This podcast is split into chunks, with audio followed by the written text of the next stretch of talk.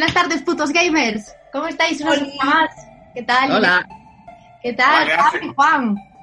Tenemos hoy un, iba a decir invitado, pero creo que ha venido para quedarse. Bueno, eso es nuestra intención. Javi, Todo lo que me dejéis. Kimi Cefa, ¿qué tal?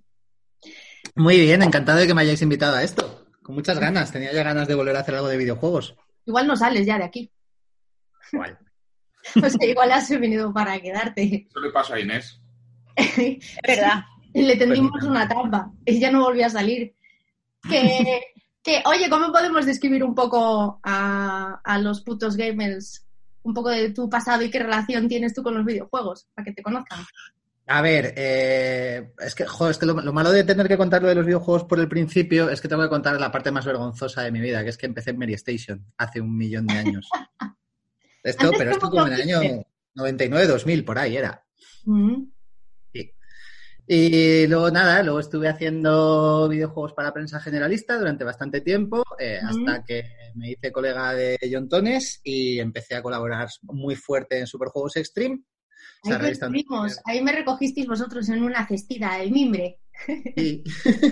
Yo empecé a escribir en Mondo Pixel, sí. Hace, no sé qué año era. Hace un montón.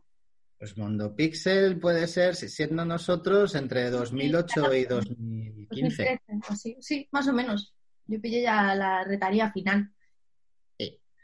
Y luego, pues eso, en- aparte de Superjuegos Extreme, estuve también en revista oficial PlayStation, eh, monté con, o sea, Z montó la edición española de Games TM, que hicimos Bruno Lubier, Stones y yo, que nos lo pasamos en grande, y Pat Boris, que entró después. Y a partir de ahí, entre eso y Mondo Pixel, pues guay. Luego ya conseguí un trabajos de periodista serio y no me ha quedado mucho tiempo para seguir haciendo videojuegos. Sí. Ahora escribo de cosas más aburridas y menos emocionantes. Pero ¿El pero- coronavirus? Del coronavirus, no, de lo que hacen los Royals durante el coronavirus. bueno, así por lo menos puedes mantener eh, ese hilo que te mantenía con los videojuegos, a lo mejor lo puedes, puedes sacar aquí todas las ganas que te quedaban para hablar de ellos. Sí, tengo, tengo. Ganas, ganas tengo. Y relación con, con la gente del mundillo todavía tengo, lo que, pasa lo que no tengo es tiempo para escribir. Claro, eso sí que consume un montón. pasar. Y para jugar ya, Bueno, para jugar lo voy sacando. A mí la, la pandemia me ha venido bien. ¿A qué estás jugando ahora? Ahora eh, me metí en las rebajas de, de, ja- de juegos japoneses de PlayStation y me he comprado como mil cosas. Y estoy rejugando el primer Valkyria Chronicles, jugando el Valkyria Chronicles 4 a la vez. y me compré la cosa esta de roboces de Square, Left Alive, que todavía no he empezado a, a darle mucho. ¿Mierda? Sí. Y, y también un par de un par de musus, que es una cosa que me gustan mucho. Los, los Dynasty Warriors y estas cosas, pues Puta mierda y puta mierda. exactamente. Pero una cosa muy importante en este programa, que es que todo debemos explicarlo para padres y madres. Te has dicho para- seis juegos, así que... Claro. así que ya estaría el Voy a programa. hacer una pequeña sinopsis descrita para que se pueda entender de una forma democrática Vale, las... pues los, los Valkyria Chronicles son, son unos juegos de, de- con, pues, es un ajedrez de guerra por turnos con historia lacrimógena japonesa por medio. Eh, los, los Dynasty Warriors son básicamente unos juegos que tienen un, un solo, o sea, ten- su, su manual de instrucciones sería un póster gigante del botón X, porque tú le das a ese botón y entonces vuelan por los aires cientos de chinos y de japoneses en sus respectivas guerras. Y, y el Left Alive es un juego en el que hay roboces gigantes y soldados en un futuro apocalíptico, que es lo que será Madrid dentro de 20 años cuando tengamos Noria. O seis meses. Bastante bien descrito, ya. En la Hay que darle tiempo a la. Noria, ¿eh? ¿En qué fase se puede construir una noria? ¿En la 1 o en la 2? Eso descubriendo. ¿En qué fase se podrá construir la noria de Madrid? Ah, La dos. en la- en la dos, La yo creo. 2. Sí. Sí, para que puedan venir de otras comunidades a traernos materiales. Sabes que ya soy en un especial de mm, aventuras gráficas, porque el programa anterior solemos decir muchas cosas en todos los programas, al final, diciendo, oye, el siguiente vamos a hacerlo de esto, y no lo hacemos nunca, básicamente nunca. Pero este sí, este hemos cumplido palabra, y la semana pasada dijimos, vamos a hablar de un especial de aventuras gráficas, y nos hemos hecho un listing cada uno. Así que podemos mencionar un poco cuál es la aventura gráfica que os ha marcado, que os ha gustado mm, a vosotros, os ha marcado en, en vuestra vida y, mm, y a ver qué sale. Sé que Inés tiene un gran arranque en el que vamos a coincidir muchos, ¿no? Sí. Pero antes quiero decir una cosa. Mm. Yo tengo mucho cariño a John Tones, al que le mando un beso desde aquí, Un beso gigante de parte de porque cuando yo empecé en videojuegos, mi primer viaje de videojuegos que estaba, que era a Londres, o sea, es como si te mandan al Albacete ida y vuelta, pero yo estaba acojonada literalmente y mi jefe de aquel entonces, en IGN España, que todavía estaba muy en braga, bueno, no soy todavía la marca player, de hecho, eh, le dijo que por Dios cuidase de mí como si le fuera la vida en ello. Y se pegó Oh. a mí, que además yo, Antonio, ya sabéis que es muy callado cuando quiere.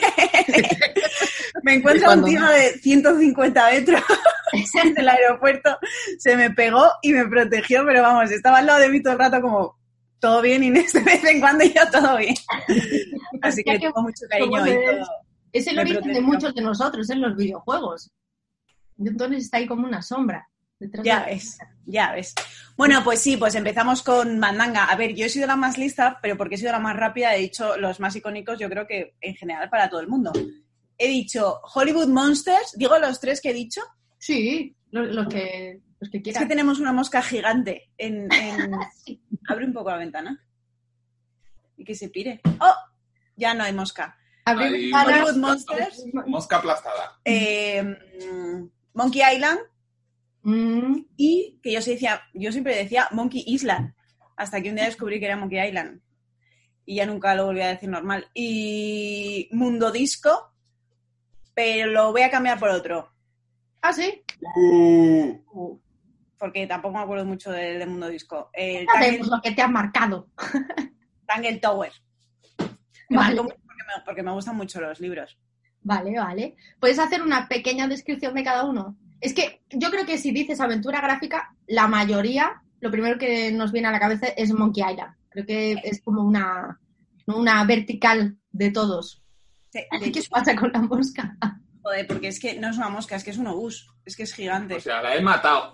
Ha muerto. Y Ya ahora ha resu- ¡Está viva! A ver, tronco, ya está. Se mueve, ha crujido, ya está. ¡Qué asco! Molaría más aquí. Que, a ver, Hollywood Monster, vale. eh, es un mundo ficticio, bueno, es español, que eso mola un montón. eh. Es un mundo ficticio, como actualmente es España, Una distopia. La simulación. en la que los monstruos de Hollywood eh, no son gente disfrazada, son de verdad monstruos que existen así. Entonces, eh, todo empieza en una fiesta de estos eh, monstruos, eh, la que Frankenstein desaparece. Es Frankenstein, ¿verdad? Sí, desaparece, ¿no? Creo que sí, era así, que desaparecía. Entonces, tú eres un detective, Voy buscando el tráiler. Ese eh, pedazo de tráiler. Qué canción más cojonuda. buenísima, es buenísima, de La Unión, ¿era, no? Por lo menos del fulano que cantaba en la unión. Sí. No sé si era la unión completa. Es mejor que empieces a pensar de esto. hoy. Bueno, que vas a poner la canción esa, pues ya, míralo, La Unión, Enigmas. Enigmas, que ahora... Entonces, a esa fiesta por la noche va una periodista a hacer un reportaje y demás. No sé si es periodista o es detective. Son periodistas los dos, es verdad. Va ella a hacer un reportaje, que es la rubia, y desaparece también. Entonces, al día siguiente, que está todo el mundo de resaconcio y todo destruido de la macrofiesta, tú, tú eres el protagonista, que eres el pavo, y tienes que descubrir qué ha pasado, que se llama Ron Ashman, y ella se llama Sue Bergman. Uh, pero este puede ser. ¿Esto, ¿Esto es el videojuego o esto es una serie adaptada? No, no, No, era no, el así. videojuego, es que el videojuego es así. Joder, vaya, vaya buena mano, ¿no? Tienes que ir tirando de todos los hilos para ver qué es lo que ha pasado y descubres ahí que hay eh, mil movidas. Entre los, entre los monstruos que se llaman bien, que se llaman mal, y está, es guapísimo. Guapísimo, porque tiene unos puntos muy buenos, el guion es brutal. Y, Exacto, o sea, un poco de cine esta X. lista viajas a Suiza, a Escocia, que me, uy, me acuerdo de Escocia porque es el monstruo del lago Ness y están los pelirrojos ahí, que era una movida eso. Eran los hermanos Wesley. Sí, de Harry Potter. Eh, a Los Ángeles, Transilvania, Australia y Egipto. Mi madre. Igual irán buscando a Carmen Sandiego. Mola mazo, bueno, esto voy a, voy a hacer un pequeño spoiler, pero es que es la polla, me marcó para siempre. Y es que Cuando en la of fiesta... Us 2 Me cago. Cállate. ¡Expulsado! Primer aviso. Segundo, eh, roja y fuera. aviso. O sea, ni mención. Mm, mm. Se la- ¿Habéis visto en directo cómo se le ha apretado así el culico de repente? ¡Ah! Y ha partido una nuez. El problema, como estáis en la misma cámara, no puedo eh, echarte solo a ti. Juan, por favor, piensa en mí. Y en mí, joder puta. Bueno, no te preocupes, me da igual las tofas dos. cuando llegas a la fiesta, eh, al día siguiente, tal, que ya estás investigando, te encuentras al hombre menguante, que es diminuto, obviamente, eh, tirado en plan en una mesa con todo lleno de bebidas alcohólicas y tal. Entonces lo coges y como está dormido, te lo guardas en el bolsillo. Ay, qué mono. Entonces lo llevas en el inventario todo el puto juego y es como, nunca lo puedes combinar con nada. Siempre te dice, está dormido, mejor no molestarle. Todo, todo el juego, todo el juego. Es un Hasta el final. clave. hasta el final. De ahí lo dejo, para no hacer más spoilers. Es la polla. Y hubo eh, Hollywood Monster 2. Y no le de importó a no- nadie. Sí, sí. Es buenísimo. ¿Ese lo jugaste? Sí, pero no me acuerdo de qué iba. Joder, es que salió en 2011. Sí, sí, es que salió. ¿Cuándo salió el primero? 2000, en 1997. Sí, 97. Yo tenía 7 años. Es que soy muy joven, Javi. Va a cumplir 30 en una semana. Qué bien. Pues, Pero no está bien, ¿eh? La juventud está muy bien, es una cosa que hay que aprovecharla mientras dure. Claro, estamos aprendiendo. Sí. Pues yo ya lo llevo pocho. No me acuerdo de qué iba el 2, la verdad. Pero lo jugué, lo jugué. Yo no lo he visto. Pero bueno. Monkey Island. ¿De qué va Monkey Island? Hombre, por favor.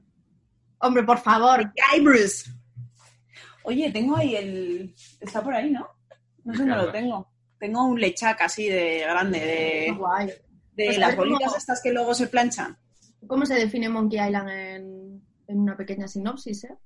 Pues es un pirata que es un puto desastre y no, no llega a ser pirata, ¿no? Y quiere conquistar a. a- ¿Cómo se llama la pava? Eh, Elaine, Elaine. Elaine. Y tiene que. primero, a ver.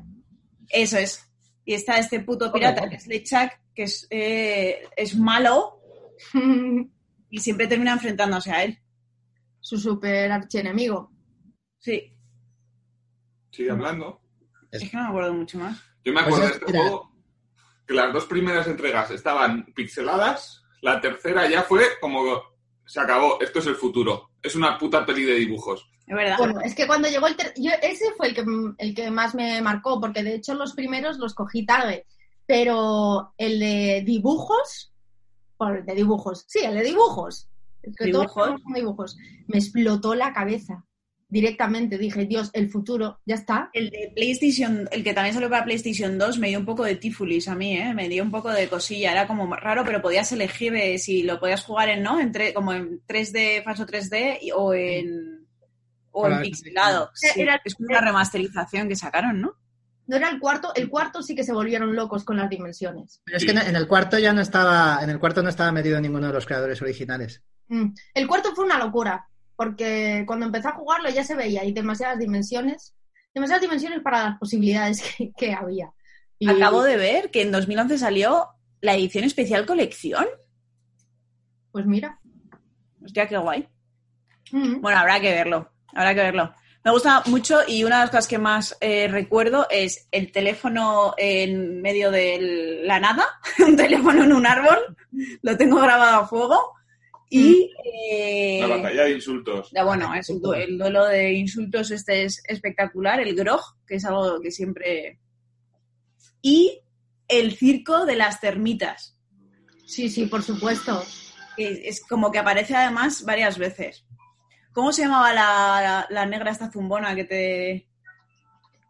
Y de este, yo me, yo me acuerdo de, de cuando te tienes que impregnar de no sé qué y te echan plumas y entra uno en la peluquería y dice, ¡Madre de Dios! ¡Es el pollo diablo! en este momento. El pollo diablo, mitiquísimo. Yo me lo puse de nick en muchos sitios por eso. El pollo con polea. Mira, Y Era espectacular esto.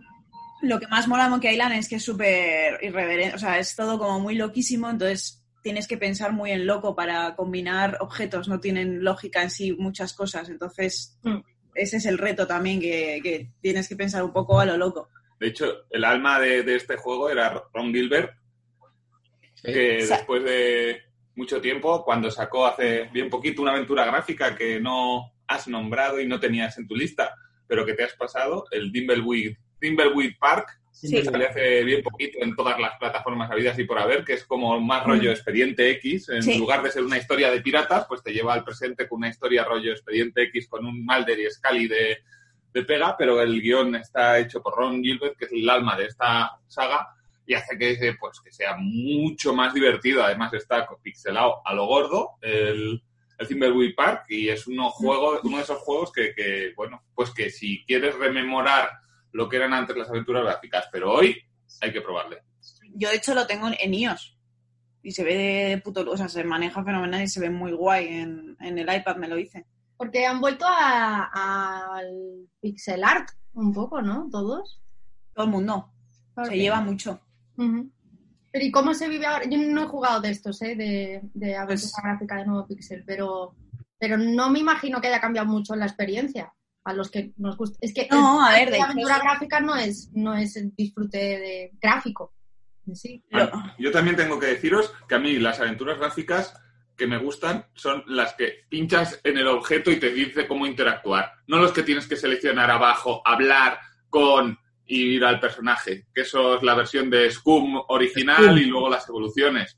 Pero los primeros es que eran muy cuesto arriba, como por ejemplo, yo que sé, la diferencia entre Maniac Mansion y El Día del Tentáculo. Coño, ahí había un puto salto que decías, vale, ahora sí me apetece jugar al Día del Tentáculo, que por cierto, qué bueno es el puto Día del Tentáculo, ¿eh? Es una maravilla. Me lo hice hace relativamente poco otra vez. eh, Ah, sí, es verdad, y re- lo pusiste. en la Play, mira. Sí, lo pusieron remasterizado. Sí, Es sí. este No. rollo. Uy. Sí, Eso es Timberwolf Park. ¿Ves? Entonces pulsas y se, o sea, te evitas el, el tener que estar, eh, ir a, ir a. Puedes Mm. pulsar y directamente se mueve y pulsas solo los objetos y te dice cosas, pero las acciones las tienes abajo y el inventario también. Sí, como el primer Monkey. Island, como, bueno, como pues aventura gráfica click and point.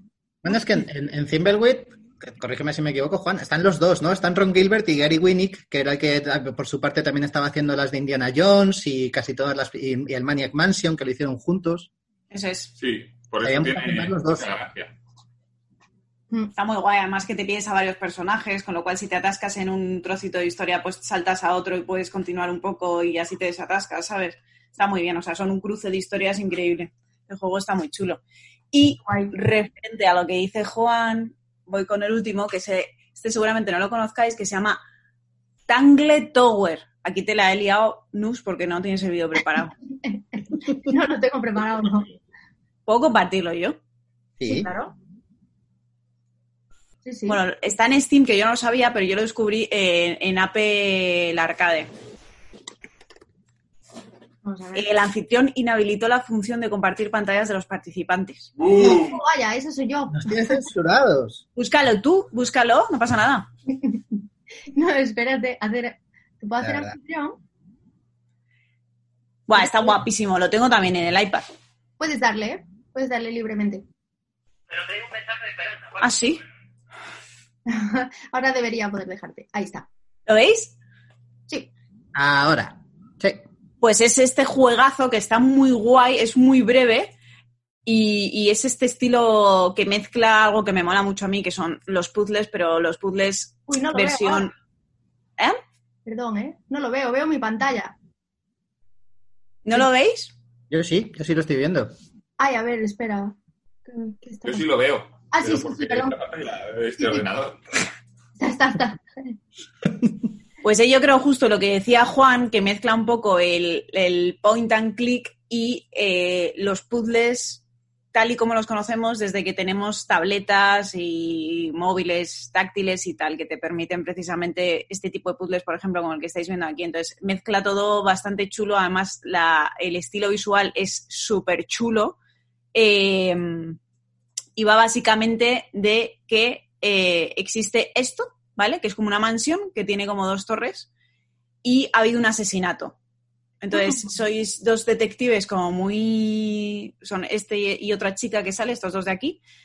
¿Veis mi ratón? Sí, ¿no? Sí. Vale, pues son estos dos chicos que simplemente que básicamente son los que llevan un poco el hilo conductor, entonces tienes que investigar qué es lo que ha ocurrido. Entonces, en esa, en esa mansión vive como dos familias juntas que en algún momento se han mezclado sus árboles genealógicos. Entonces vas viajando de habitación a habitación, tienes que ir eh, interrogando a todos los que viven en esa mansión, que cada uno es de una parte. Hay un detective privado también que te está molestando un poco porque lo han contratado a otra parte, porque se echan la culpa de unos a otros, entonces tienes que ver qué es lo que ocurrió. Y vas descubriendo pues que las familias ahora se llevan mal, pero antes sí que se llevaron bien, que había un proyecto más tal notas que el agua no es normal, hay magia de por medio, bueno, es una movida, pero tiene unos puzzles guapísimos, muy bien planteados, muy bien colocados y la verdad que está muy, muy chulo. Guapísimos. Está guapísimo, a mí el juego me ha gustado muchísimo, colega. Súper chulo. Me ha molado, me ha molado, está bastante guay. ¿Y la, la banda sonora está guay? La banda sonora está muy chula, no se oye, ¿no? No, es que lo estoy preguntando porque como veo abajo que se vende por ocho pavos, digo, joder, pues ya, ya puede estar bien. Está bastante, está bastante chulo todo, ¿eh? de verdad. O sea, a mí me, me gustó mucho. Me llamó mucho la atención porque es el típico juego que, que además me descargué cuando empezó lo del... Ya puedo dejar de compartir. Lo del Apple este arcade, que tiene juegazos, por cierto, y me sorprendió un montón, ¿eh? Me enganchó mucho hasta que no me lo hablamos de las bandas sonoras, pero la de Monkey Island a mí pff, me marcó muchísimo también. De hecho, cuando, cuando vamos a comprar monitores o así más pues producción en, en música o lo que sea, cuando vamos a comprar monitores, la primera recomendación es siempre ponerte un tema que tengas tralladísimo y que conozcas un montón para poder identificar bien pues los distintos sonidos de agudos y graves en cada distinto monitor y tal. Y el tema que elijo yo siempre es el de, el de Monkey Island. Porque lo conozco tanto, o sea, lo tengo ya tan trallado que diferencio un montón, depende de dónde suene. Sí, sí, Joder, qué guay, no lo sabía. me, me gusta mucho esa, esa banda sonora. Sí, sí. Mola un montón. Pues hasta aquí mi programa de hoy. Pues qué guay. A mí, mira, mientras ibas hablando, tengo unos marcados, pero mientras ibas hablando me he ido acordando de, de otras aventuras gráficas a las que he jugado. Evidentemente, todos nos vamos a olvidar de muchas que nos hayan gustado y que tampoco vamos a mencionarlas todas. Pero de entre las que he jugado yo, la primera que recuerdo que me marcó como género es la de, la de Runaway, de Péndulo Studios, la madrileña desarrolladora, que... mm, que, Desarrolladora bueno, madrileña. desarrolladora madrileña. La línea desarrollada. ¿Qué pasa? La arrolladora madrileña. Que bueno, va de un tío que quiere ingresar en, en la Universidad de Berkeley, pero se ve envuelto en una movida de un crucifijo, de sus muertos a caballo, y hay un lío ahí que flipa. Si se encuentra una chica pidiendo ayuda y no sé qué, y se va liando la cosa, y, y bueno, se arma la de Dios es Cristo. La cosa es que, que bueno, que es una aventura que mola un montón. Voy a buscaros el tráiler mientras.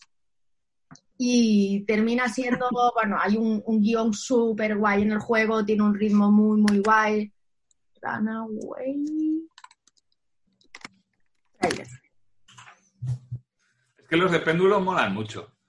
De hecho, con el último juego que han sacado, el de Black Sat, que Joder. ha pinchado un poco ahí regular, Les ha costado mucho sacarlo por adelante lo que también. sé, han tenido bastantes problemas Sí. que han venido por detrás.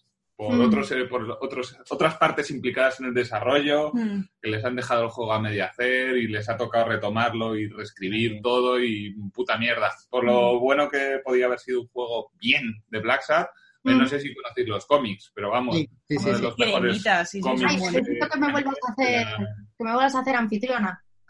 Vaya lío. ¿Qué? Necesito pedirte que me hagas anfitriona de nuevo. Solo la anfitriona, pues no, no lo hagas. ¿Cómo se hace? Somos los campeones, somos los ganadores. Eh, pinche mi nombre. Y da, pinche mi nombre y derecho.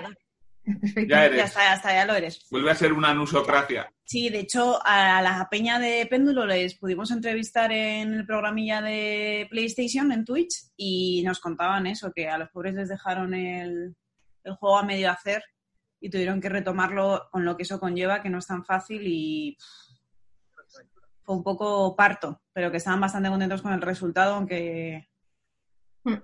aunque haya costado lágrimas. Yo aquí. Yo aquí en este juego veo un retra un ir, ir para atrás en el tiempo y me parece mejor Monkey Island o incluso Hollywood Monster que gráficamente este, ¿eh? Debo decir.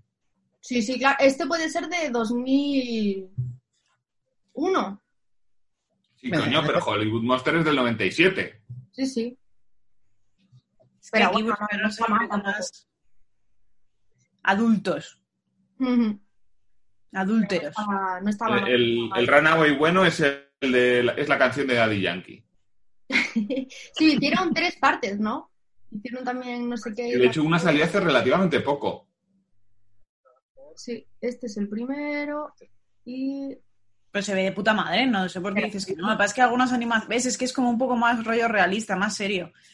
Pero algunas animaciones son un poco de, de... A mí me recuerda a una muñeca hinchable. Joder, Ya, ya lo he dicho. el juego. El juego entero. Pero bueno, no estaba, no estaba mal. En su momento, todo hay que verlo en su Y ya. momento. Ella es un poco muñeca hinchable. Sí. Solo mueve la boca. Está extremadamente sexualizada, en eso estamos de acuerdo Eh, todos. eh, Estoy, estoy mirando, estoy mirando en, en una página de la competencia que no voy a nombrar porque se llama Vandal, eh, que hay un huevo de juegos de la serie Runaway. Está uno en 2001, la segunda parte en 2007. Para la DS creo que salió también, ¿no? Luego hay uno de Wii en 2009. Flipa. En la misma versión que también salió en DS. Luego en 2010 salió una para PC. Mm. En 2012, Hidden Runaway para iPhone. En 2013, A Twist of Fate. Pues mira, sacaron. uno, eh, y luego la 2. Y luego otro, otro más en iPhone. Y, y en 2013 ya se ha quedado. Pero son 10 putos juegos. Bueno, o sea, aprovecharon. Tiran el chicle tanto, no... Es lo mismo que pasó con Broken Sword, que se les fue un poco... Cuidado. pava. ¿El de Last of Us 2?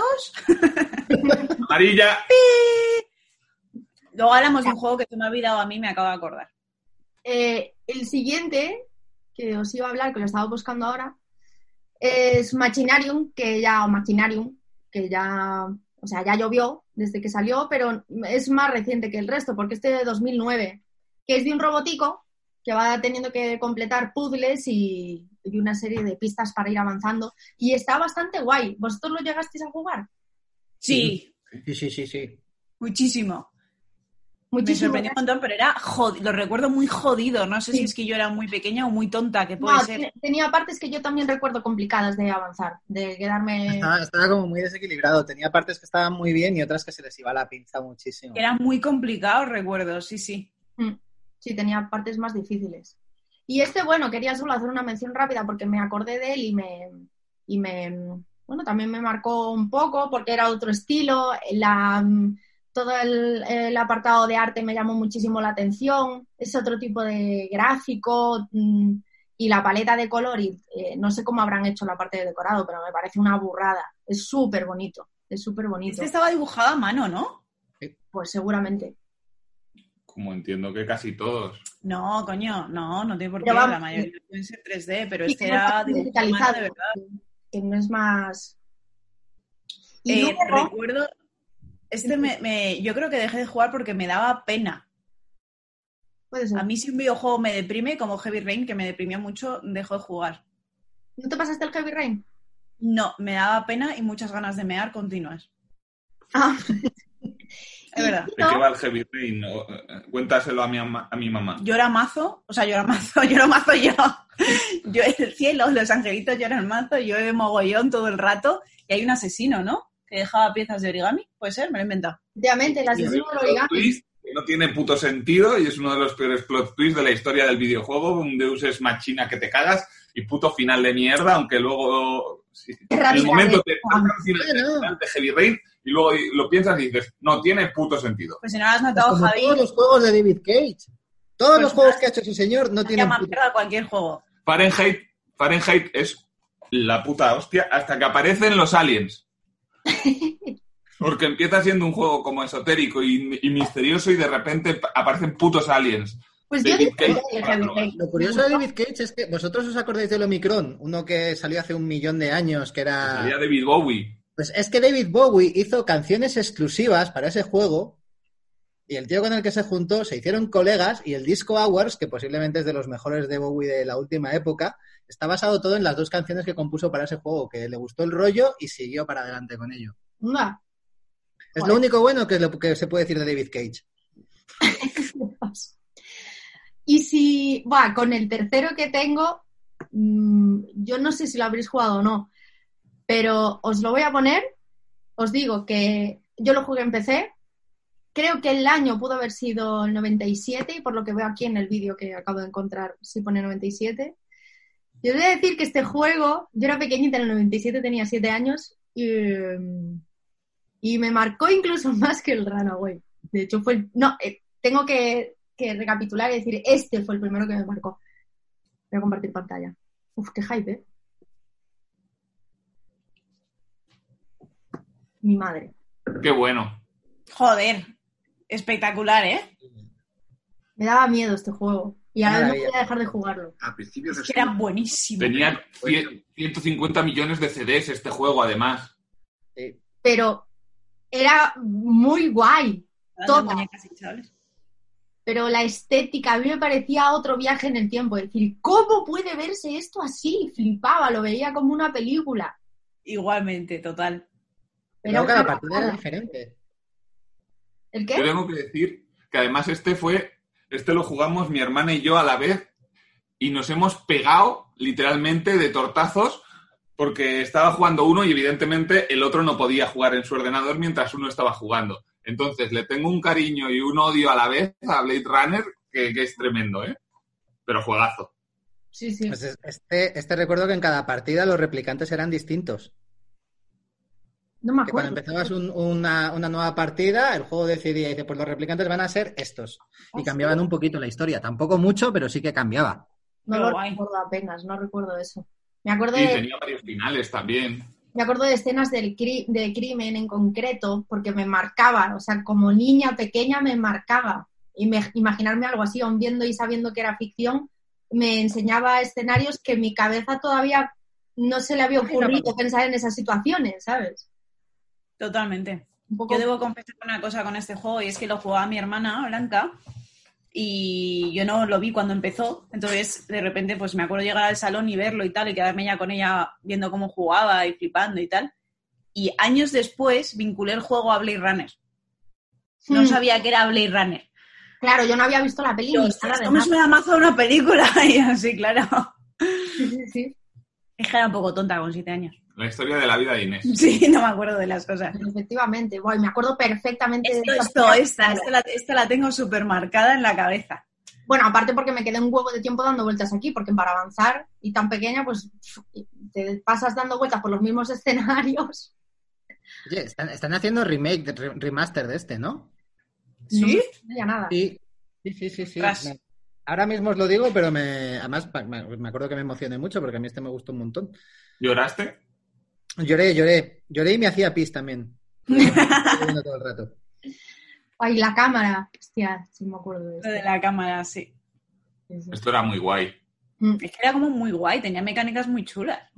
Yo creo que era- eran otros tiempos en los que los videojuegos todavía te sorprendían. Siguen es un sorprendiendo, pero es, cada vez es más difícil. Pues se ha, qued- se ha quedado viejo, ¿eh? Porque el, el juego transcurre en 2019. Pues. Pues se equivocaban de año, 2020 era más interesante. Ostras. Hombre, en 2020 una aventura gráfica quedaría un poco limitada, ¿no? Porque, Un escape room, claro, cuando subes de nivel te dejan ir al Mercadona y esas cosas. a tope. Ahora por cuarentena, seguro. Tres tres veces al día. Pues sí, se anunció en marzo. Están haciendo un remaster de Blade Runner. Qué Qué guay. guay. Y Pues seguro que, seguro que eso, que van a hacer juegos de cuarentena, fijo. Fijo, fijo. Y antes me había acordado de otro del que quería hablaros, pero no lo apunté y ahora me olvidé. Así que si quieres hablarnos de los tuyos, Juan, si tienes alguno que recuerdes, Por supuesto. ¿cómo se Los Los cómplices. Yo además quiero destacar una serie, pero por una voz, porque es lo bonito, porque seguro que oís la voz de Tomás Rubio, por el nombre no tenéis ni puta idea de quién es. Mm. Pero no, ya que eres la jefa, busca doblaje Tomás Rubio. A ver qué te, a ver qué te aparece. Porque da igual, el eh, lleva, es un señor español, sigue vivo y creo que en activo, sigue trabajando haciendo doblajes, pero siempre pone la misma voz, el mismo tono. Y vais a reconocer al protagonista, Ya sé que juego. Broken por supuesto. Si quieres, comparte pantalla para que lo vean todos, pero hablamos de, pues, de, de- de Broken Sword y Tomás Rubio puso la voz a George Stobar en tres o cuatro de las primeras entregas. Cuidado, porque me sale también un juego muy serio, que es el Max Payne. Uh, ¡Oh! Sí. Pero no es una aventura gráfica. Y también veo, han despedido a Tomás Rubio por culpa de foreros. ¿En qué enlace queréis que pinche? los necesitas.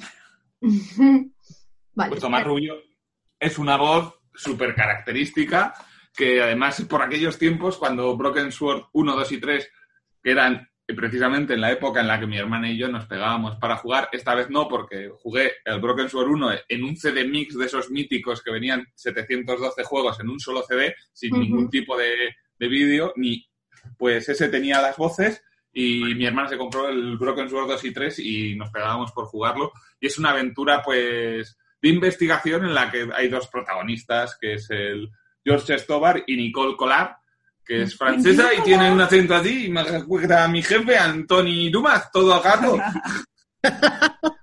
Es que recuerdo cuando la llamabas porque estabas atascado y era como, bueno, voy a llamarla a ver qué hace la pava esta. Y siempre era con Yucola.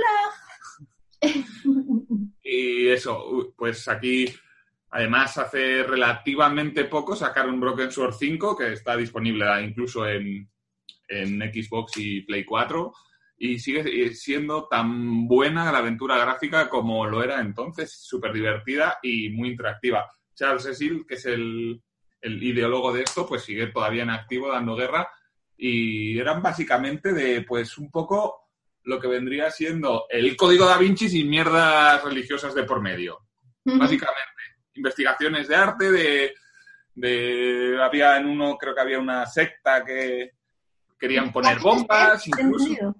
Era muy bueno. Muy bien, te entendí. Investigaciones de ERTE. Cada vez que me sirvo en el vaso parece que estoy haciendo pis, ¿no? Quien esté escuchando el Sí. podcast. Es lo que todos Eh, creemos. ti. Acabo de tener un flash del que quise hablaros antes y me olvidé. El Pantera Rosa en Misión Peligrosa. Pero ya lo mencioné en algún programa. Pero es que me parece muy Vale. guay ese juego. Estaba muy bien. Quería ahí Mira qué bonita animación, ¿eh? Es que era muy bonita. Sí, sí. Estaba muy guay. También estamos hablando de finales de los 90, de nuevo. Súper chula. Muy, muy Este guay. creo que este es el 1, el 2 o el 3, porque Es el uno. este es el 1. Ahora es cuando explota todo. Sí. Es el único que me alegré que se muriese el payaso. Sí, es que se ¿De qué murió. año- de Porque qué año Inés es? tiene un poco de miedo a los payasos, no sé si lo sabéis. Sí. O sea, yo me acabo de mear encima literalmente, solo por verlo. ¿De qué año es el primer Broken, Broken Sword? ¿De qué año? No lo, eh, no, lo, sé- no lo recuerdo, creo que eran como en 1997 eh, aproximadamente, que es la época pues un poco en la Sí, que las aventuras gráficas empezaron a explotar porque dejaban de ser píxeles gordos y eran como ver una peli de dibujos animados. Sí, sí, sí. Además es que les daba mucho juego porque con el diseño de, Del de 96. una lista de plano, fíjate, El 96. Yo recuerdo que ahora coges la nariz de payaso, la nariz roja. Y sí, yo de que eso. Que llevas en el bolsillo durante la mitad de la aventura. Sí. Ese Sí, es, mira, salió, porque te iba a preguntar, pero lo acabo de mirar ahora, el, el Full Throttle, que fue de los primeros en convertir ahí en animación y pasar del pixelazo, es justo de un año anterior, del 95. Mira, es que nada, de moteros Que de tuvo remaster hace poquito y está súper guapo, pero es que es muy corto el Full Throttle. Es muy corto. Jo, y el, y el Sam Max también era de esa época. Mm, Sí. yo sí no lo jugué, pero dio muchísimo pepinazo. Porque además, Buah, una que- maravilla. ah, qué golpe me acabo de dar. Porque fueron muy mascotas los dos, ya me acabo de dar una hostia que flipas. Que... Y bueno, y tiene, luego- tiene otro, ¿no? Sí, estoy buscando, se me ha olvidado cuál era. Vale. Sí, este ya me he acordado. El, este es que es súper mítico para una gene, pues es de la misma época, en la que os digo que las aventuras gráficas se pasaban a ser pelis de dibujos. Y era el- es el Larry, el Larry 7, que es la, la polla. básicamente es un juego de un salido, es como si fuera Hugh Hefner, pero es. Irishman. Entonces se pasa todo el rato, es una aventura gráfica que, en la que vas intentando frungirte a cuantas damiselas puedas, pero jamás lo consigues, eh, provocando con ello pues montones de situaciones absurdas. Además me acuerdo que el Larry 7, que es el que para mí fue, a partir de ahí se fue para abajo. crucero, ¿no? Sí. El Larry 7, primero lo cogí en un, me vino en un CD Mix que venía bugueado y hay un momento nada más empezar que se tira Larry desde un edificio, cae y golpea en las tetas de una, de una señora que canta ópera súper gorda. Pues ahí se producía un bug y se quedaba para siempre las tetas botando en la pantalla y nunca avanzaba. Y así es como Juan se volvió un degeneradillo. Bueno, pues eh, Hombre, Hubo sería un día que lo dejé durante muchas horas para ver si pasaba algo y podía jugar. No pasó nada en todo el día, así que me tuve Pero que descubriste tu sexualidad. después de unas cuantas pajichuelas me acabé comprando el juego. seguramente eh, fue la primera, el primer acercamiento de la sexualidad de, mm, no sé, la mitad de la generación de aquella época. Lo digo completamente en serio, o sea, Sí. sin ninguna duda. Porque, la- increíble. Y luego han seguido saliendo juegos de Larry y han sido todos bas- basura infecta, por lo general, mm, pero terrible. Ha salido uno, de, de hecho, hace relativamente poco y no le ha importado ni siquiera a los que lo han hecho, yo creo. Así que, si acaso, sí hay que retomar esta serie, juegate el Larry 7 y olvídate de todos los demás. Ya ves. Eh, Yo, el Larry 1 lo jugué una, lo jugué una vez y estaba, además, tenía ordenador de estos de monitor monocromo, es que soy muy viejo. Y,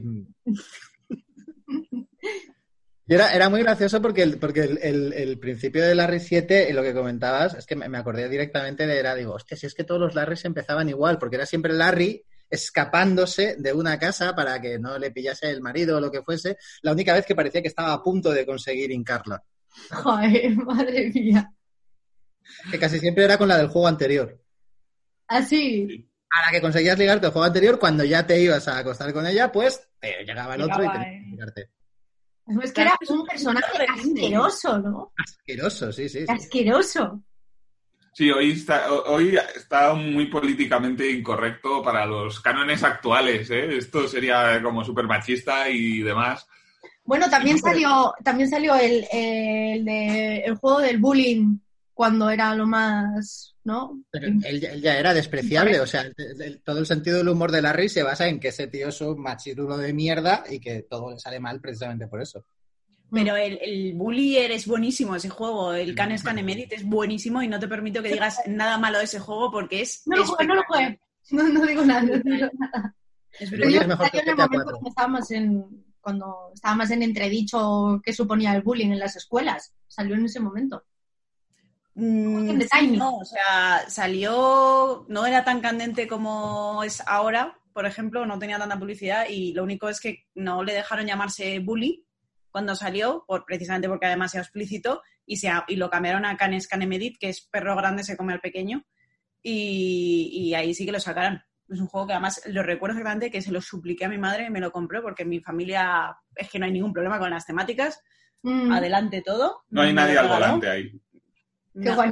De hecho, mi madre encantada, mi madre eh, ha sido toda la vida profesora de latín y griego, y entonces por pedirle un videojuego que se titulase en latín ya es que estaba flipando, en plan, por supuesto que te lo compro, o sea, ¿cuánta- ¿cuántos quieres? Y me lo compró y, guau, me encantó ese juego, es que es buenísimo ese juego, me gustó mucho, está muy bien. ya cogiste la costumbre, le empezaste a pedir los Deus Ex y demás, ¿no? Claro, ya es todo en latín para que colase.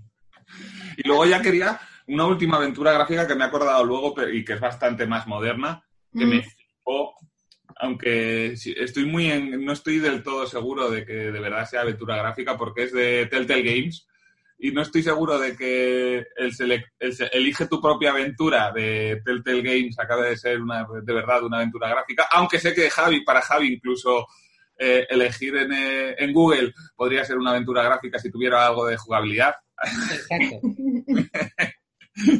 El caso es que me quedo con The Wolf Among Us, que es una adaptación Ah. de un cómic y que es como el Hollywood Monster bien, mm, en el que los personajes de cuento de, de los monstruos y todo están vivos, forman parte del mundo y aquí pues eres el, el puto hombre lobo que está en una en medio de una eh, trama en la que pues está metido el espejo mágico de Cenicienta. De, Eres, eres- eres el lobo de, eres el lobo de Caperucita y los tres eso, cerditos. eso, eso, eso es verdad. Y que es que están haciendo la segunda parte. Ahora mismo, se supone que están, se supone que están haciéndola. Ya, pero como, saber- como vuelvas a decir lo de Hollywood Monster bien, te mato. Es que, el- es que la base de Hollywood Monster es un guionista español y ya está. Aquí viene detrás de un cómic de éxito que tiene muchísimo tiempo detrás y de un probado éxito. Con lo cual la base ya empieza desde un poquito más arriba que partir de cero. que al Mira, final es lo tienen suerte, tienen suerte de que están muy liados con los ERTES la, la gente y no pueden a un divorcio. Pero vamos.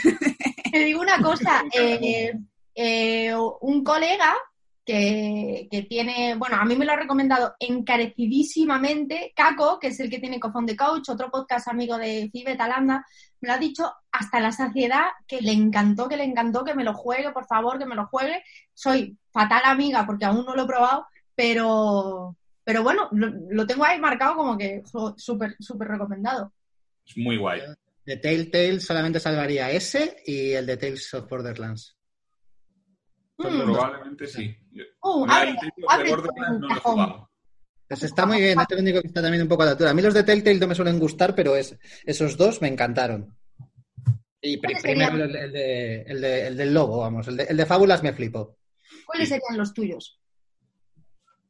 Javi, te toca. ¿Cuál- Los ¿Cuáles míos. serían? A ver, ya había dicho el Día del Tentáculo, por, por- pues, yo qué sé, podría estar hablando 17 horas del Día del Tentáculo porque es una maravilla todo, pero es... Voy a poner trailer. Tiene, tiene la mejor cosa del mundo. El Día del Tentáculo es una segunda parte que no parece una segunda parte. Es, la, la continuación, por decirlo así, de Maniac Mansion, que es el juego en... Ese sí que salió para todos los sistemas. El Maniac Mansion salió hasta para la NES. Y creo que fue de las primeras aventuras gráficas que llegó a, a consola en su momento. Y es, es- esta introducción es que es maravillosa. Es, Es brutal. La remasterización en Play está. está de maravilla. Es finísima. La empecé a jugar y, y flipé, ¿eh? está súper bien hecha. Esto no es la remasterizada, claro, puse la original, pero sí, sí, el remake está brutal. Aún así, este ya, el original, era una pasada. Estaba muy chulo. Mm. Sí, sí, sí, sí. Te cuenta la historia de dos tentáculos amigos, eh, que uno de ellos, pues por, por, por no tener leyes de contaminación y por permitir el- toda la contaminación, el cambio climático y cómo estamos ahora, le terminan saliendo bracitos. ¿Y qué hace uno cuando le sale brazos? Intenta dominar el mundo. Y a partir de aquí dices, vale, esto ya de por sí, esto ya me gusta. Y a partir de aquí pasa una historia en la que manejas a varios personajes, eh, que son todos estereotipos de instituto, y, y todo bastante tal, y se convierte en una historia de viajes en el tiempo para que el tentáculo no domine el mundo. Y tú te quedas diciendo, pero, mm, o sea, ya no tienes que pensar solamente en los puzzles de Monkey Island o de tal, sino tienes que pensar en que los puzzles del pasado afectan al futuro. ¡Conquistar el mundo! Es buenísimo. Tiene el ceño fruncido, que es una cosa que a mí me pone loco. Muy malo. Me, me flipan las perspectivas locas de este juego, son imposibles todo el rato, ¿eh? Este juego es increíble. Sí, sí, es muy guay. Es muy guay, muy guay. Está- es muy brutal. Es mi aventura gráfica favorita de todos los tiempos y también, también quería aprovechar para preguntaros una cosa antes de seguir nombrando títulos de, por lo- además también por lo que había dicho antes Juan, ¿qué es para vosotros una aventura gráfica? ¿Qué, qué la define? Mm, eh, pues yo creo por mi parte es una avanzada en la que te obligan a hacer interacciones con ítems, ¿no?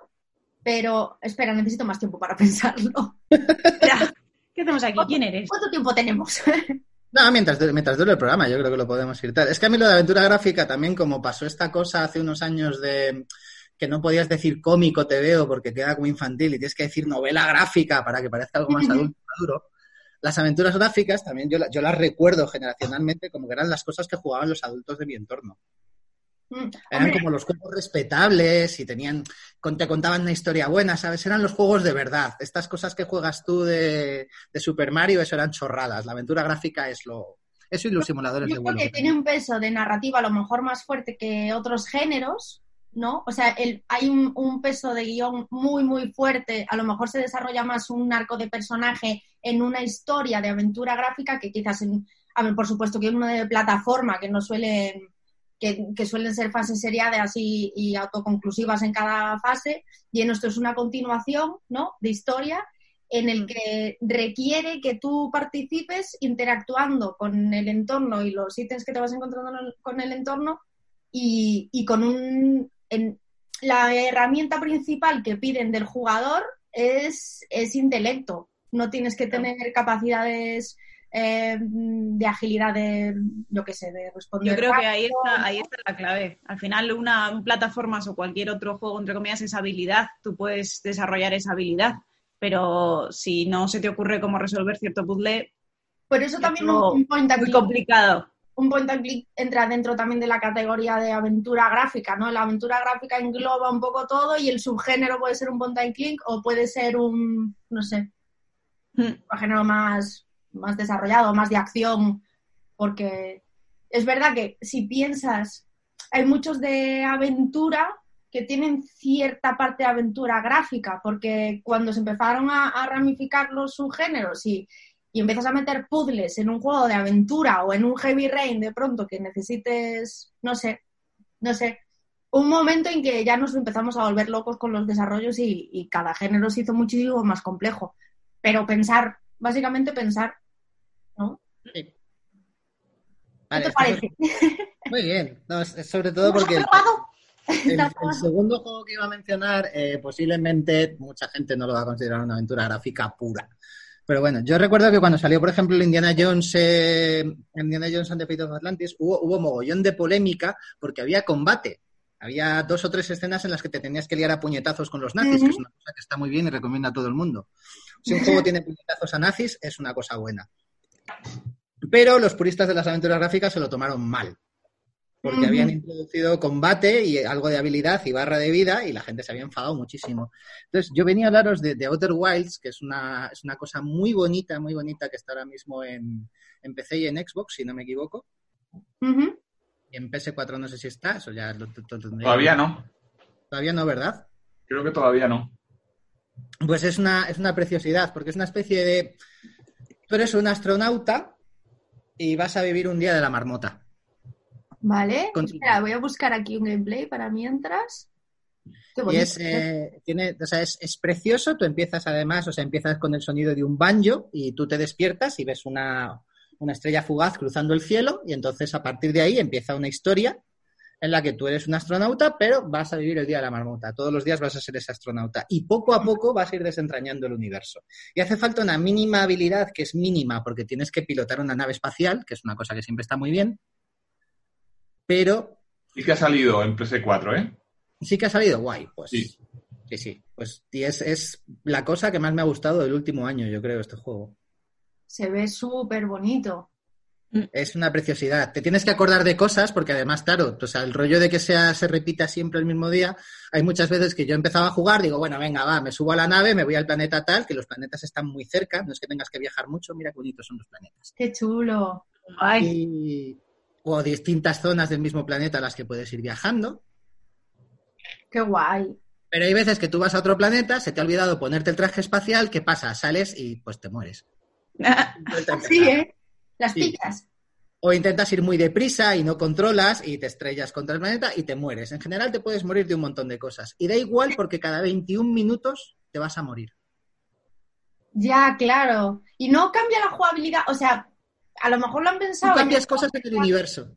Ajá. Tú el rollo es los avances que vayas haciendo en la aventura, cada vez que despiertes en tu nueva vida, algo ha cambiado un poquito. Mm. Qué y chulo. entonces ese es el tema. Y vas hablando, y vas conociendo protagonistas porque hay astronautas perdidos en otros planetas también.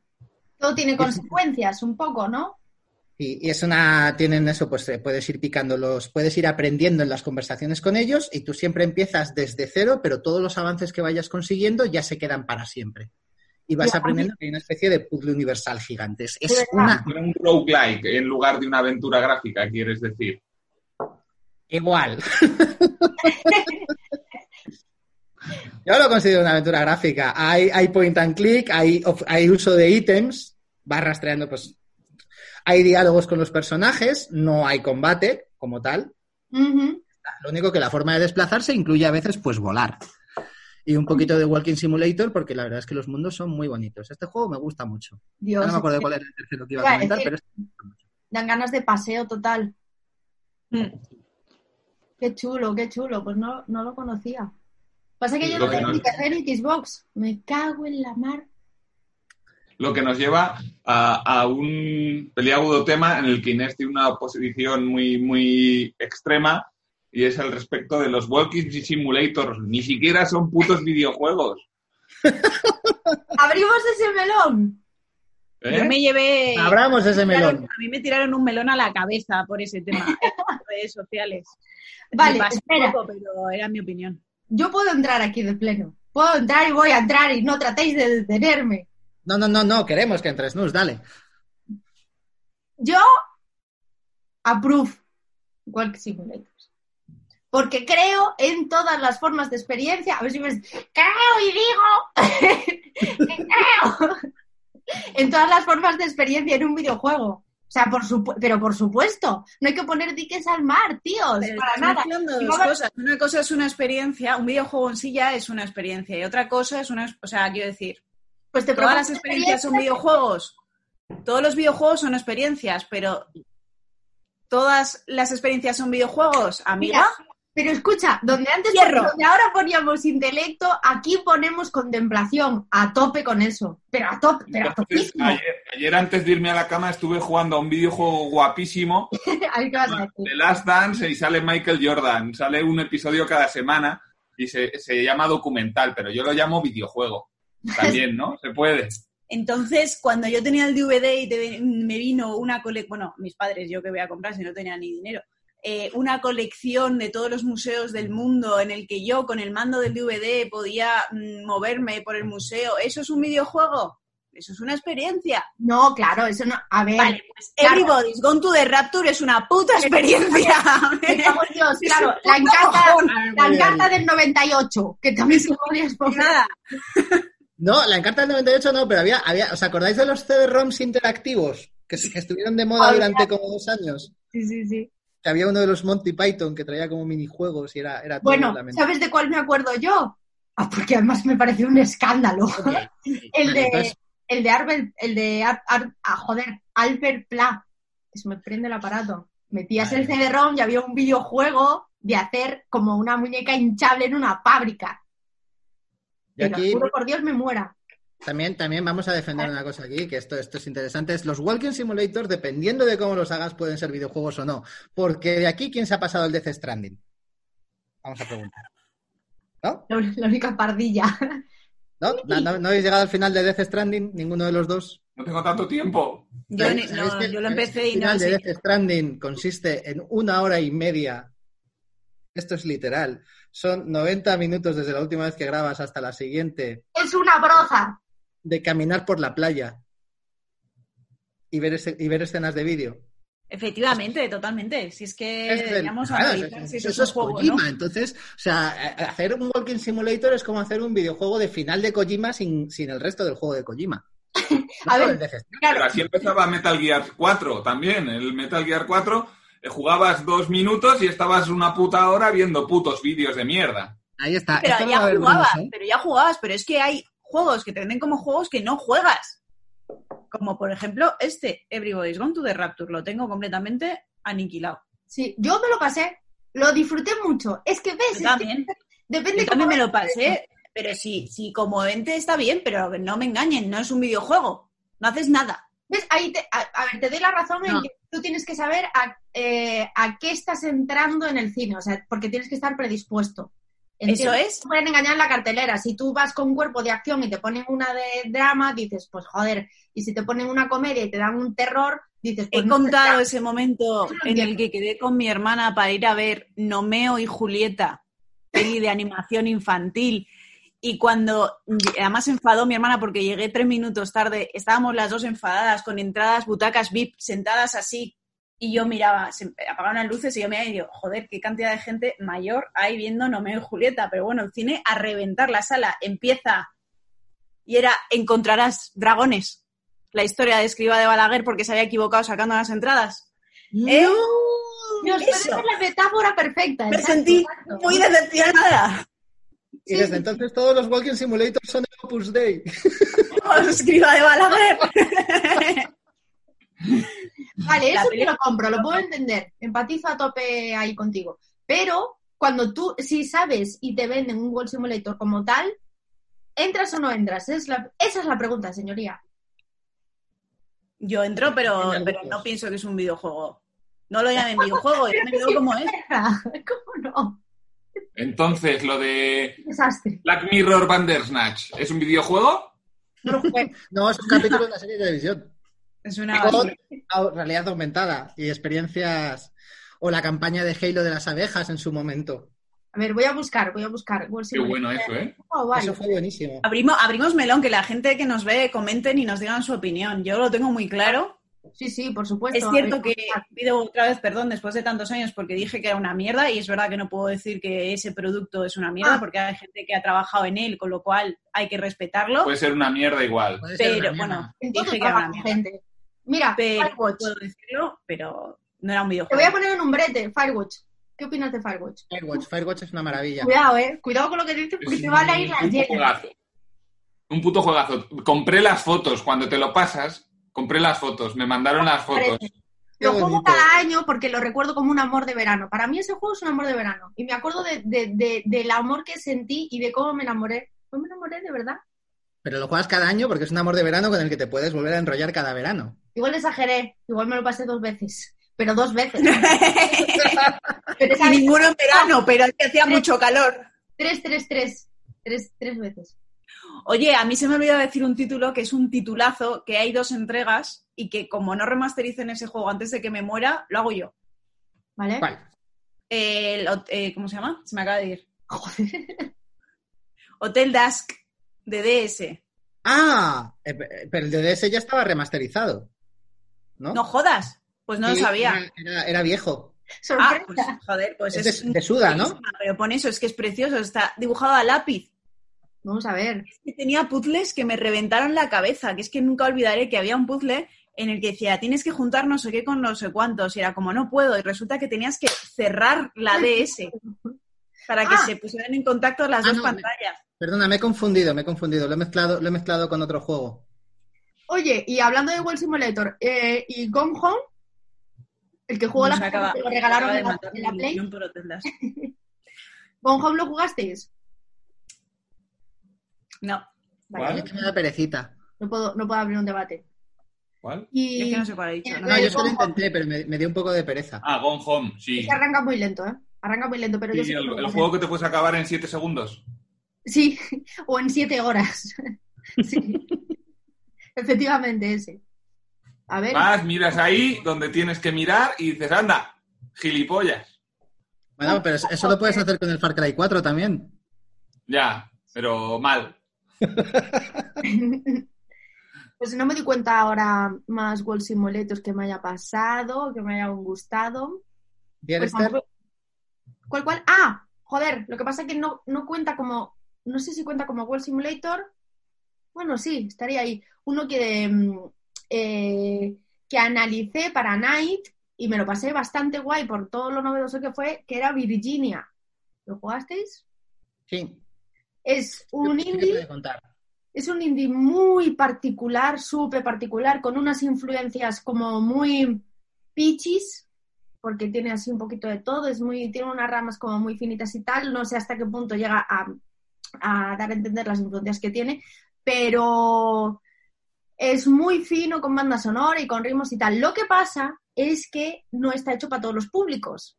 Y no sé si lo dije en su momento, pero es un juego, mira, os voy a poner el, el, tráiler. Virginia. Es un juego que si estás trayadísimo de ver todos los videojuegos que van saliendo, eh, perdón, eh, trailer, bien. A mí me pasó que me crucé con este juego en una temporada en el que analizaba como, pff, no sé, tres al mes y, y es tan novedoso en tantas cosas que entiendo que haya mucha gente que no le guste, pero para mí fue un soplo de aire fresco que flipas. Es este. Me suena. A mí me gusta mucho. No sé si suena. Para mí fue. No lo he jugado. Fue elegante, eh, un ritmo estupendo, una, una duración como lo que... Uy, le he dado a pausa. No sé si lo oís. Sí, se oye. Unos graficazos guapísimos. Bueno, son cubos, pero es que va más allá, es que no le das importancia a nada a lo gráfico. Y hay mucho de ir en, en coche pensando, hostia puta. Como asimilando lo que va ocurriendo. Ah, Bueno, me pasa, me ocurrió.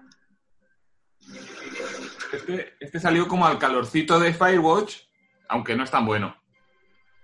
No, Firewatch es nuevo. A mí el que me flipa de, de- de este estilo y que salió hace relativamente poco también es el What Remains of Edith Finch. No sé si lo habéis jugado. Son No. dos horitas, do- tres horitas. Va de una chavala que vuelve a su ciudad natal, a- bueno, donde vive- ha vivido toda su familia, que es una casa mega extraña, porque es la única que queda porque su familia tiene una maldición y mueren todos. Entonces, según vas explorando la, la casa, vives los como los últimos momentos de todos los miembros de su familia. Y me parece, y cada uno es distinto al anterior, en plan, incluso en términos jugables, no haces nada especial, pero siempre tienen una historia cada uno muy única y distinta, y al final pues descubres pues lo que queda de la familia Finch. Y está, a mí me parece que está guapísimo y muy, muy recomendable. Pero es Wall Simulator, no. Sí, Es bastante World Ah. Simulator. es bastante muy Simulator. Yo de los que me marcaron y, y- y fue un antes y un después, que además tuve que analizarlo, fue de That Dragon Cancer, que se, se destruye por dentro, por fuera, y Sí. más si tienes casos cercanos, es que Ah, sí, ¿eh? hay que Sí. jugarlo al menos una vez, yo creo. Jugarlo, bueno, vivirlo, Vivirlo. Lo pongo. más bien. Es, es muy duro. Que es también. Ay, ¿cómo se llama? El motor gráfico este, el de, el de todos. El de. Joder, no me sale el nombre. Bueno, no me, no me sale el nombre. El motor gráfico que hizo Firewatch y que hizo. Sí, es que no me va a salir a mí tampoco. Eh, ah, apunta la lengua. El mismo. Joder, macho, parezco mi, mi madre. sí, hombre, sí, este, este que. Sí, hombre, sí. bueno, ya sabéis. lo búscalo. buscamos en un momento, sea, da igual. Sí, sí. El que no es Unreal. Unity. Unity. Gracias. Porque es gratis. Qué chulo. Si es para juego comercial, no. ¿Ah, no? No, si es para juego comercial pagas una pequeña licencia, pero pequeñita. Ay, amigo. Pero, pero Unreal también va igual, ¿eh? Unreal, si tu proyecto no es comercial, te lo dan gratis. Hmm, Y el, y el de Crytek también era así ahora, ¿no? Sí. Ay, ¿cómo se llama el de Cry- el Crisis Engine? Era directamente. CryEngine. El CryEngine. Por cierto, con todo esto, mm, nos hemos olvidado de algo que hacemos siempre, que es, Juan, ¿qué ha ocurrido estas semanas? ¿Hay algo destacable que, que quieras decirnos de algo importante? Sí, lo, de, con, la, con la realidad. lo único que ha, que ha pasado esta semana ha sido lo de Xbox. Han enseñado sus juegos third party. Que Mm, todo el mundo esperaba ahí el apocalipsis y así un poco puta mierda. Vaya. Porque, sí, eh, es verdad. O sea, todo el mundo quería ver el tráiler de gameplay de Assassin's Creed Valhalla, el nuevo Assassin's Creed con vikingos y su puta madre. Y hay literalmente dos segundos en los que sea gameplay y lo demás es vídeo. Que dices, Mm. vale, pues sigo teniendo ganas de jugarlo, pero no lo llames trailer de gameplay, desgraciado. Pero además que son, que son de vídeo, que eso tiene una pinta de cinemática que tira para atrás. Sí. Porque, es, o sea, es, es lo típico de siempre. Es, si ese ángulo sale así, en ese momento es imposible estar controlando el personaje. Hmm. Además, Sí. Me ha gustado también. Pero los juegos que han anunciado a mí me han gustado bastante. Hombre, eh, sí, so- son juegos que la mayoría no le importan a nadie o no le van a importar a nadie, Ya. porque está el Scorn este que es como si fuera de, de H.R. Geiger todos los diseños y ahí súper creepy. Está el, el de Medium, que los de Bluebird Team me parece que son unos que hacen unos juegos, los mejores juegos de terror en- de los últimos años. El de Medium básicamente sería, es, creo que es ambientado en los años 80, eres una medium que vive a medio camino entre el mundo de los muertos y el de los vivos y tienes que investigar no sé qué mierda. Y, y la premisa a mí me parece súper interesante y tiene la banda sonora de Akira Yamaoka, que es el que hizo la banda sonora de los Silent Hill. O sea, Mm. si eso no va a hacer que el culo se te apriete hasta que rompas nueces, yo no sé qué va a hacer que pases miedo. Sí, sí, sí. Básicamente poco más, porque también anunciaron el Dirt 5, que parecía de Xbox One, normal, pero, más, pero con um, efectitos y poco más. Y la, la cosa esta de Namco Bandai que casi parecía de Idea Factory, que eran como gráficos de dibujos animados, pero me. A mí, Sí. yo- No, a mí lo que sí que me gusta mucho es la idea esta de que ya la tenían con, con Xbox y Windows, que es una cosa que yo admiro bastante de cómo se lo montan ellos, que es te compras el juego en uno, en, un- en una plataforma y lo tienes para las tres.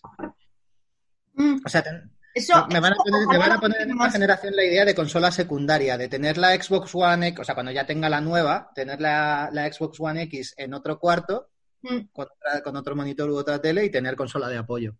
Hay que ir pensando en eso, porque es, bueno, hay que ir, tienen que ir pensando en eso.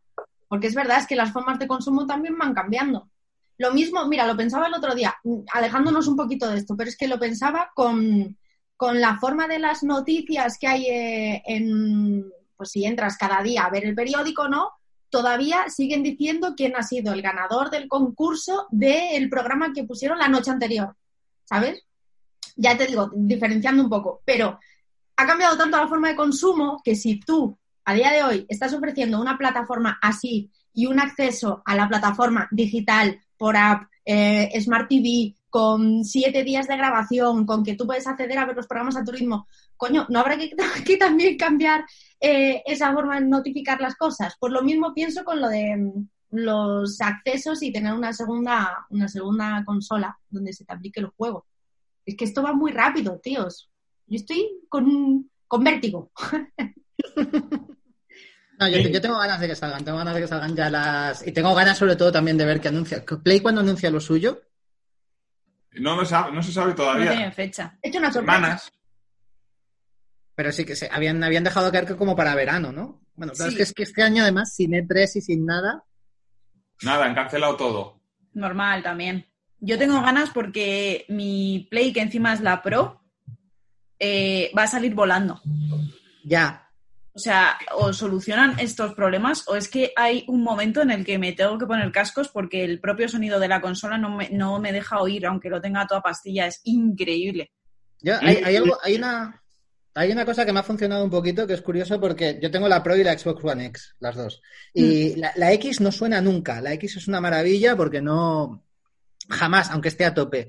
Pero la Pro, desde que estuvo comentando un día Sempere de, de Eurogamer, Mm. el, el disco duro que usaba él para la, para la PlayStation, de externo, eh, para meter juegos. Y no sé si es por el acceso a disco o qué, pero desde que lo tengo, vale, a lo mejor me van un pelín, un par de segundos más lentos los juegos de carga, pero hace un poquito menos de ruido. Se me calienta menos. O sea, que es por el porque has cambiado el disco duro externo. Eh, eh, Antes no tenía disco duro externo Ah, directamente. yo tengo disco duro externo desde, bueno, casi desde el principio, yo creo. Porque ya lo tenía para el anterior, creo. Sí, ¿no? Y lo cambié, no lo sé, no me acuerdo, da igual. Y. y me, me sigue sonando igual, o sea, es que es una pasada. No, Es que o sea, es, es- es- es impresentable un poco, la verdad. La mía, la mía despega. La mía directamente despega. Se yo tengo, tengo, o sea, ¿por qué, por qué, por qué no hacen consolas? Porque ya existen estos materiales que repelan el polvo. ¿Me lo podéis explicar? Porque es que da igual el color que tengas la consola, da igual el color, si es negra o es blanca, se ve el puto polvo y además es que lo absorbe. Da igual que lo pases así, que ya aparece otra vez. Lo llevo muy mal eso, Sí, sí. es verdad. Que sabéis que tengo una cosa preparada. Mira cómo me emociono. Tengo una nueva preparada que quiero que sea. el- la semana pasada también comenté que quería hacer eh, enseñar gameplays de cosas tróspidas que me iban pasando en los videojuegos y que la gente también nos enviase sus momentos tróspidos. Vale, yo voy a abrir ese. eh, voy a hacer la- el doble clic en esa carpeta. Voy a ser la primera que la abra.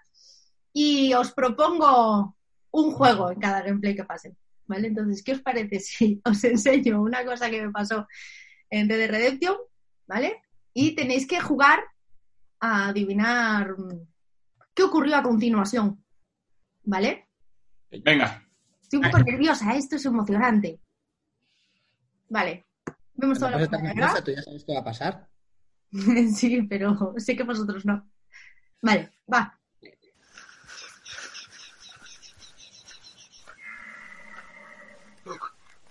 There's one on the outside. This is good. It is.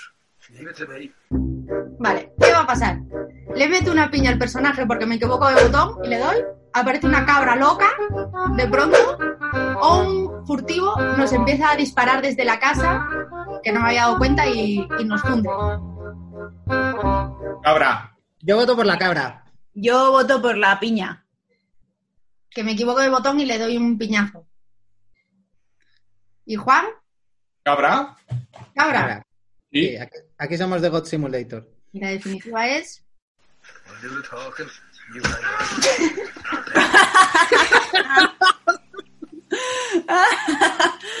¡Ah, ruido! Pues ya estás casi en la casa. Vamos a verlo entero otra vez. No tiene desperdicio. Look, there's one on the outside. This is good. It is. Leave it to me. The talking. You.